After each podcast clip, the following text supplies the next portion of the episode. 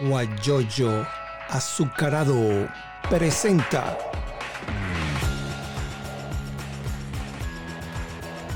la noticia con Eleazar Benedetto.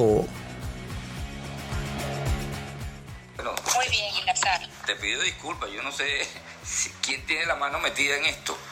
Alguien denunció que yo estoy entrevistando a alguien, debe ser terrorista. Nosotros no hemos dicho ninguna mentira. Menos mal que yo lo que hablé contigo está grabado porque después yo eso lo envío a Atlanta, a una plataforma virtual que se llama guayoyoazucarado.com y cuando lo graben, entonces yo te enviaría el link. Ahí, ahí no se va a perder nada. Lo único que me gusta, eh, lo, lo, único es que yo siempre dejo eh, grabado que sea eh, que sea visual, que aparezca, que aparecemos los dos, así como estamos ahorita. Entonces yo no sé, alguien llamó a Instagram y como cuando colocan eh, escenas sexuales, etcétera, pornografía, entonces Instagram lo borra inmediatamente, pero yo no estoy diciendo nada malo, me preocupa, ¿no? Que, no sé quién puede tener la mano metida allí, pero bueno, vamos a, grabar un poquito aquí para la gente que nos estaba sintonizando y concretar lo que lo que queremos que sepa. Pues Orani Defendini, ella es profesora de Derecho Internacional, miembro de la Comisión Venezolana para la Justicia Penal y tiene un doctorado también en Relaciones Internacionales y, bueno, ha conversado también con eh, este informe que conoce, parte del informe de, que, de las Naciones Unidas y entonces nos gustaría, vamos a concretar para antes que nos cierren. Yo no puedo garantizar eso, pero bueno. Claro. Cuéntanos entonces. Claro, nuevamente muchísimas gracias por eh, invitarme a participar en tu distinguida ventana. Eh, el resumen de nuestra conversación versa sobre lo siguiente. Uno, el informe es una fuente creíble y confiable para que pueda darse inicio a la investigación por parte de la Fiscalía de la Corte Penal Internacional. Ya existen antecedentes de, de informes de emisiones de determinación de hecho, como en el caso de Myanmar, que fue eh, empleado como, ya bien lo dije, eh, fuente creíble y confiable eh, para la fiscal de la Corte Penal Internacional. Asimismo, contamos ya con la remisión de seis estados partes, lo cual mm, daría, facilitaría el inicio de la investigación puesto que no se necesitaría solicitar autorización a la sala de cuestiones preliminares. Este informe es muy contundente, ha sido preparado, como bien sabemos, por un grupo de colegiados eh, altamente cualificados desde el punto de vista moral, ético, profesional y académico. Eh, por otra parte, comentarte que la Comisión Venezolana para la Justicia Penal Internacional, de la cual soy miembro, y si me permites, por favor, hacerles un, un gran homenaje por el trabajo en conjunto que hemos estado realizando la misma está integrada por eh, el señor Antonio Ledesma, la señora Mixi Ledesma, está integrado por Miguel Enrique Otero, eh, eh, el embajador Víctor Rodríguez Cedeño, el doctor Blas Jesús Imbroda, el abogado Juan Carlos Gutiérrez. Contamos también con la participación de Santiago de Viana y quiero hacer un homenaje muy especial a mi esposo, el doctor Simón Pedro de Fendini, quien también tiene un doctorado en Derecho Internacional, ah, nos ha apoyado desde el punto de vista estratégico con, con todas las labores de la Comisión Penal Internacional y eh, se ha dedicado también a la protección de las inversiones de todos los expropiados en Venezuela. Recordemos que también los empresarios son seres humanos y requieren de que sus derechos también sean respetados y protegidos. Esta comisión, eh, de la cual soy miembro con muchísimo orgullo, está también trabajando en otras instancias como el Parlamento Europeo, pidiendo que se presione a la, a la Fiscalía de la Corte Penal Internacional a través de un acuerdo que hay entre la Unión Europea y la Corte Penal en materia de cooperación judicial y penal. Otro, otra labor que hemos estado llevando a cabo ha sido pedir al Parlamento Europeo que no levante las sanciones que se han em, dictado en contra de algunos agentes venezolanos por las violaciones de derechos humanos.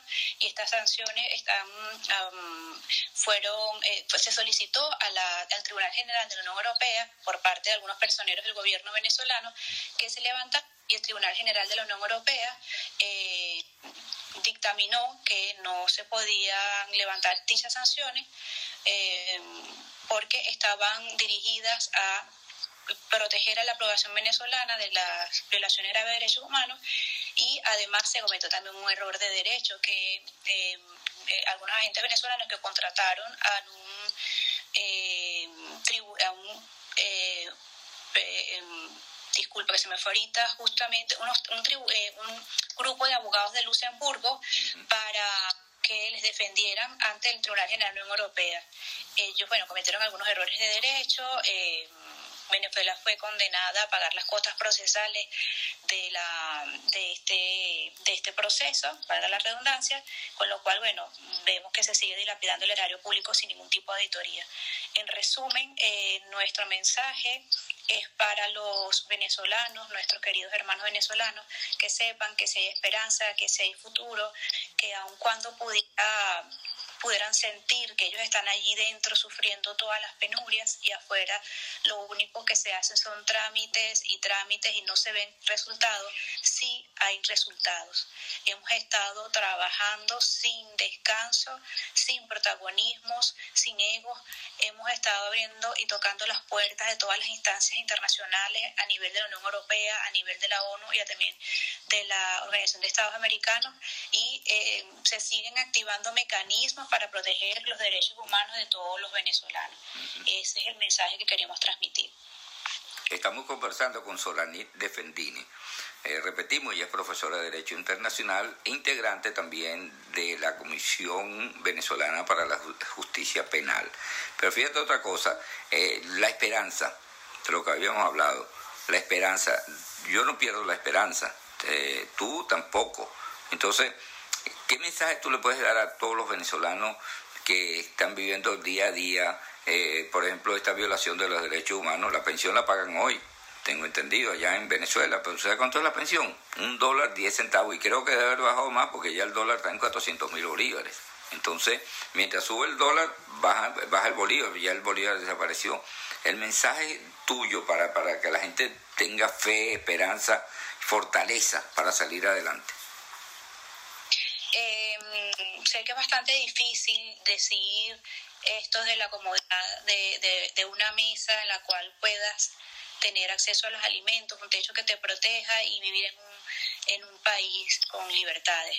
Eh, pero quiero que sepan todos y cada uno de los venezolanos, que son mis hermanos, que son los hermanos de, este, de los que integran esta Comisión para la Justicia Penal Internacional, eh, que sigan de pie que existimos muchísimos venezolanos forzados en el exilio que seguimos luchando y seguimos pidiendo de que se que nos ayuden con base en el derecho internacional, todo es ajustado a derecho, todos los petitorios que nos ayuden a lograr el rescate de la democracia, el Estado de Derecho en Venezuela y que se haga justicia para todas las víctimas que han perdido sus vidas eh, durante las protestas no solamente del año 2014, mucho antes, sabemos que existen delitos continuados, sabemos que se siguen violando los derechos humanos y bien como tú lo dices, querido Eleazar, no solamente el derecho humano a la vida, sino también el derecho humano a una libre, a, la libertad,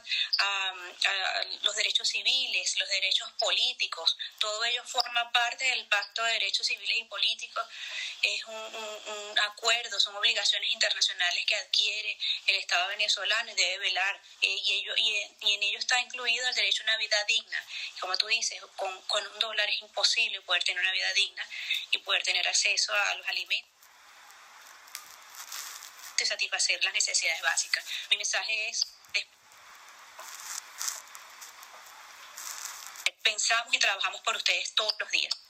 Sí, fíjate otra violación de los derechos humanos, que la, el SAIME, para los que no conocen, el SAIME es donde está la identificación los que le entregan el pasaporte, los que entregan la parte de la cédula de identidad, eh, donde uno puede ir en otras, eh, en la prefectura, que ahora se llaman eh, la jefatura civil, algo así, que le han cambiado nombre, como le cambian nombre a todo, para la partida de nacimiento. Y eso hay un derecho a nivel internacional que los niños tienen que nacer con nombre y apellido.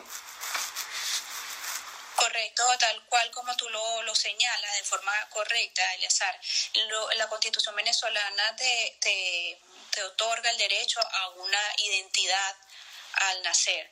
Asimismo, señala que no se puede permitir que un ser humano sea apátrida. Y como te lo comentaba en el segmento anterior, por ejemplo, Colombia ha facilitado el otorgar nacionalidad a niños venezolanos nacidos en su territorio, les han otorgado la nacionalidad y con ello la documentación necesaria para que puedan formar parte de una ciudadanía. Y ello es respetando las obligaciones internacionales convenidas eh, por parte de los estados. Algunos estados son respetuosos del derecho internacional.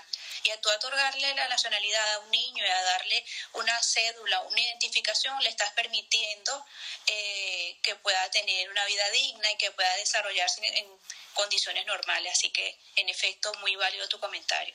¿Y qué se puede hacer cuando nuestro país, tu país, está integrando el Consejo del Consejo Interamericano, el Consejo de los Derechos Humanos? Bueno, tal como comentamos también en el segmento anterior, eh, existe una forma eh, ajustada también al derecho, dada la Carta de las Naciones Unidas, a todo la, la, constitución, como le podemos decir, de donde, donde, se establecen las normas de funcionamiento, existe la posibilidad, así como en el año 2011, a través de la resolución 1970 de la Asamblea General de Naciones Unidas, eh, el Consejo de Derechos Humanos, a través de sus 47 miembros, eh, pidieron a la Asamblea que se expulsara a Libia de, del organismo por las violaciones graves de derechos humanos que se produjeron en 2011. Y en efecto, pues unánimemente 192 países estuvieron de acuerdo y con ello se produjo la expulsión de este país del órgano de la, de la Organización de las Naciones Unidas. Luego vino eh, una, una, resolución del Consejo de Seguridad de las Naciones Unidas instando a la Corte Penal Internacional a que dé inicio de investigación, iniciar una investigación sobre la situación en Libia. ¿Qué quiere decir eso? Que en el caso venezolano también se pudiera producir lo mismo. Tenemos una, un informe, una misión eh, independiente de determinación de hechos sobre la situación en Venezuela. Eh, como ya lo dije anteriormente, existe un antecedente en la oficina de la Corte, la fiscal, para dar inicio a la investigación sobre la situación en Myanmar, nada opta para que no le tome como fuente creíble y confiable también el informe de la misión de determinación en el caso sobre Venezuela. Y cómo no, que se produzca también la expulsión de, del Estado venezolano eh, de las, del seno del Consejo de Derechos Humanos y se eleve a la Asamblea General una petición para mm, cumplir con lo que es el sistema universal de derechos humanos, que no es otra la protección de los, de los derechos humanos de todos los, eh, los habitantes de, de, la comunidad nacional, todos los miembros de la comunidad internacional, eh, es, su es, el, es el mandato, es el, es el leitmotiv de las Naciones Unidas, mantener la seguridad y la paz internacional. Es decir, estamos hablando siempre ajustado a derecho, con base en el derecho internacional, y ello, pues, para eso existen los mecanismos y, y, las normas. Bueno, tu mensaje final, y, te pido disculpas y a toda la gente que nos está escuchando, eh, porque no es culpa nuestra. Algo pasó, alguna denuncia que hicieron de que yo estoy hablando, no estoy hablando nada eh, que afecte eh, a los a los televidentes, a los, a los que están escuchando este programa y el anterior, que de una forma arbitraria diría yo, que le hacen caso a no sé a quién, y lo cortaron y lo que salió fue, eh, se corta porque está afectando las políticas de Instagram, no sé qué cosa. Nosotros no estamos diciendo ninguna mentira, tanto Soraní Defendine como quien les habla Eliazar Benedetto Gómez. para el mensaje final, Soranit el mensaje final, eh, reiterar mi absoluto agradecimiento eh, por el apoyo recibido en esta, lucha que iniciamos en julio de 2019 a los estimados y muy respetados señores Antonio y Misia Ledesma al doctor Blas Jesús Imbroda por eh, todo el apoyo también que nos ha prestado para poder cristalizar esta a la, esta memoria jurídica que llevamos a la Corte Penal Internacional. Mi agradecimiento también a quienes apoyaron el trabajo de, de, nuestra comisión, al embajador Víctor Rodríguez Cedeño, al abogado defensor de derechos humanos Juan Carlos Gutiérrez, al embajador Diego Arria, eh, el doctor Jesús Eduardo Troconis y finalmente, y no por menos importante, sino porque quiero cerrar de esta manera para rendirle un homenaje a mi esposo, el doctor Simón Pedro de Fendini, quien, además de ser presidente también de nuestra asociación Venezuela Libre, que, que ya la conoce, Eliazar, también es, eh, ha sido un apoyo fundamental en la, a nivel estratégico para la memoria jurídica que le vamos al penal para poder trabajar con todos los testigos que, que nos ayudaron también a documentar las violaciones de derechos humanos y los crímenes de lesa humanidad. Él también ha estado trabajando por eh, los derechos expropiados, así que mi agradecimiento a él, a Simón Pedro de Fendini, al doctor eh, Eduardo Troconi, a los, al señor Antonio Ledesma, a la señora Pice Ledesma, a Juan Carlos Gutiérrez, a um, Miguel Enrique Otero por ayudarnos a difundir todas y cada una de las iniciativas y trabajos que se han cristalizado, a todos los de, de, esta lucha, que ya sabemos, Tamara Subo, eh, William Cárdenas, eh, el mismo foro penal, todos los demás abogados que lamentablemente ahorita no recuerdo el nombre, pero saben que son también unos héroes. Y para ellos, para ellos también las ONGs en Venezuela y las organizaciones internacionales de la OEA, la Unión Europea y también la ONU. Así que muchísimas gracias, Eleazar honor y un orgullo haber estado en esta ventana contigo. Gracias por permitirme este pequeño espacio para comunicar aspectos técnicos jurídicos que quizá puedan sonar un poco tediosos. Eh, es mi deber siempre hablar eh, de esta manera, eh, ajustada a derecho, pero también soy venezolana y me corresponde enviar un mensaje de fe, esperanza, hay un futuro y nosotros lo estamos labrando. Bueno, Soraní, muchas gracias. Mañana vamos a conversar con Guillermo Salas. Imagínense ustedes, él está en Madrid, pero él es físico. Pues dirán, bueno, físico que va a decir, no, él tiene un estudio completo sobre los procesos electorales en Venezuela, todos. Él dice que habla de la de lo de esta del 6 de diciembre, una farsa electoral, pero él ha analizado junto con un grupo importante, así como, como está Solani en esta Comisión Venezolana para la Justicia Penal, él está con un grupo y está, ha estudiado y analizado todos los procesos electorales que se han realizado en Venezuela. Él es físico de profesión, pero a mí me llamó la atención, ¿no? Yo, pues, ¿cómo es posible? Pero bueno, vamos a escucharlo mañana a las 10 de la mañana, hora Venezuela, están invitados 4 de la tarde, hora Madrid, él está en Madrid, entonces bueno, Guillermo Sala conversará con nosotros a través de esta ventana la noticia con Eleazar Benedetto y espero pues que no, no, no la corten otra vez. Gracias.